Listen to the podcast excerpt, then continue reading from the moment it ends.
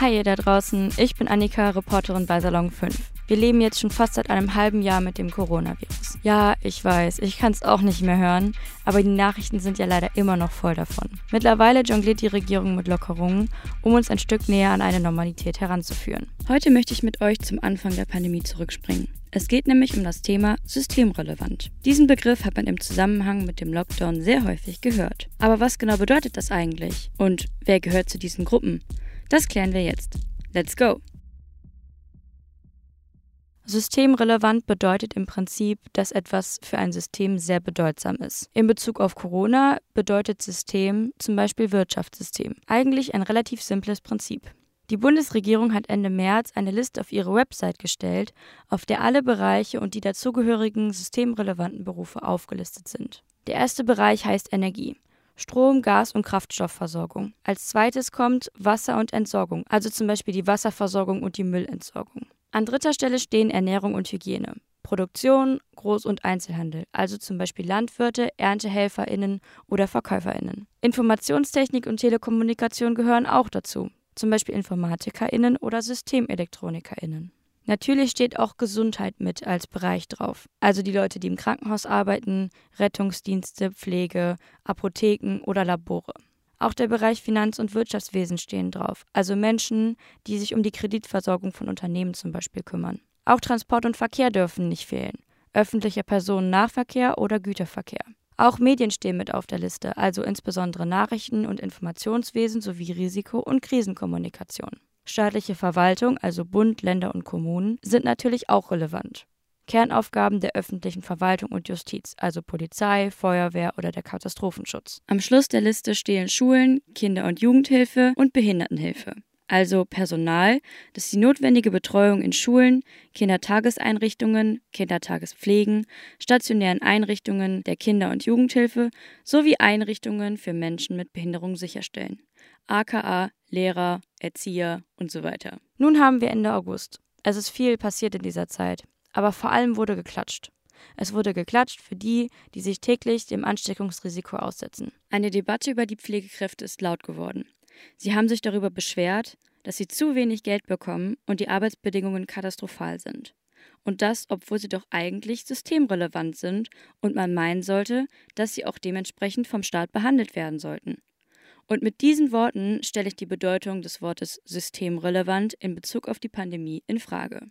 In der Pflege ist es nämlich so, dass die Debatte um schlechte Arbeitsbedingungen und zu wenig Gehalt schon jahrelang existiert.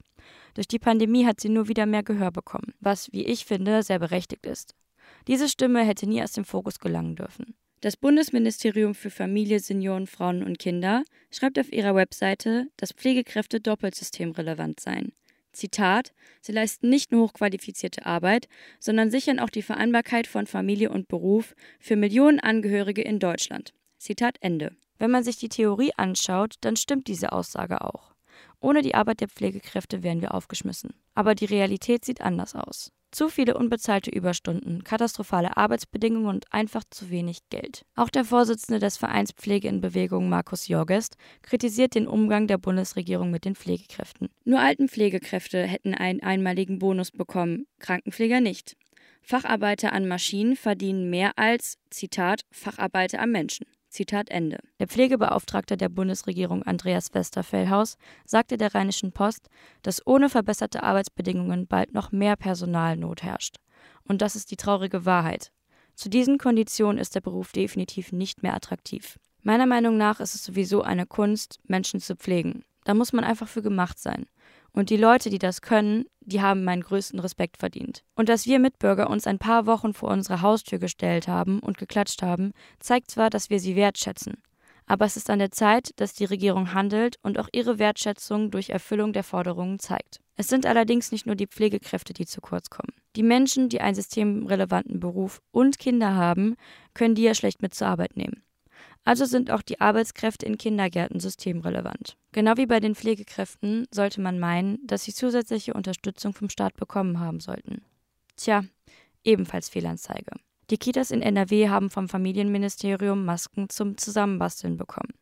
Die Erzieher waren entsetzt und haben einen öffentlichen Brief an den Ministerpräsidenten Armin Laschet geschrieben. In seiner Antwort entschuldigte er sich. Unglücklicherweise hat ihnen keiner gesagt, dass das Bastelmaterial für die Masken nur Behilfsmasken für Kita-Gäste sind, die keine eigenen haben. Ich habe einige Erzieherinnen in meinem Umfeld gefragt, wie es nun wirklich mit Unterstützung für die Kitas aussieht. Das Fazit daraus: Die meisten haben sich nie systemrelevant gefühlt und wussten es auch bis zum Lockdown nicht, dass sie so eingestuft sind. Aber die Gewissheit, dass sie etwas zum System beitragen können, ist irgendwie eine Art Selbstwertschätzung.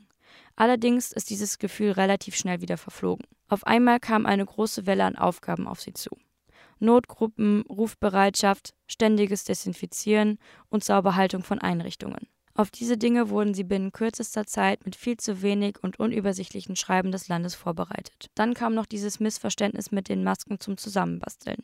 Bis heute müssen sich die Erzieher um ihre eigenen Masken kümmern. Auch jetzt, wo wieder fast alle Kinder in die Einrichtung kommen, gibt es kaum Schutzmaßnahmen. Es herrscht keine Maskenpflicht im Betrieb selbst, was die Angestellten auch nicht fordern.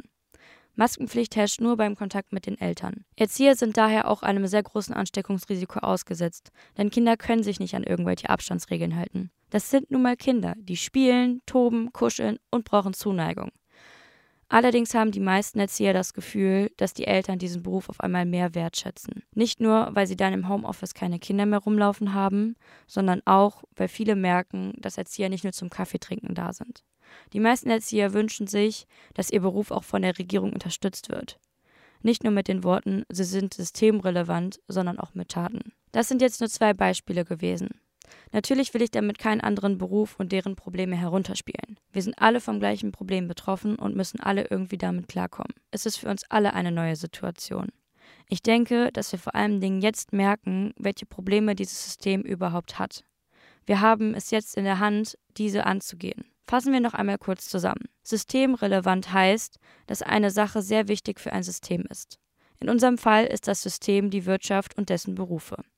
Ohne diese Berufe würde die Infrastruktur jetzt in der Corona-Krise zusammenbrechen.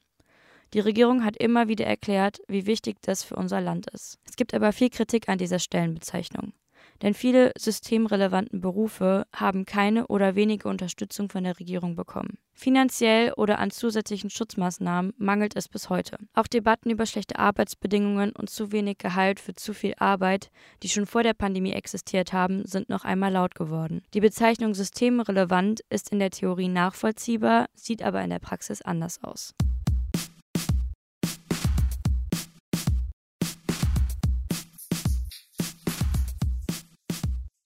Grundsätzlich glaube ich, dass Deutschland mit am besten mit der Pandemie umgegangen ist. Jetzt wird es Zeit, die Probleme und die Schäden aufzuarbeiten und das auch künftig weiterzuführen. Natürlich ist der Virus immer noch existent und wir dürfen nicht nachlässig sein. Aber ich denke, wir fangen an zu lernen, wie wir mit ihm leben können. Wie seht ihr das? Hat der Begriff systemrelevant im Kontext mit Corona die gleiche Bedeutung? Habt ihr selber Familie oder Angehörige, die in einem systemrelevanten Beruf arbeiten? Schreibt uns gern bei Instagram unter Salon5 Mehr Podcasts zum Thema Corona findet ihr unter salon5.org oder in der App. Mein Name ist Annika, ich bin Reporterin bei Salon 5. Vielen Dank fürs Einschalten und wir hören uns beim nächsten Mal wieder. Ciao!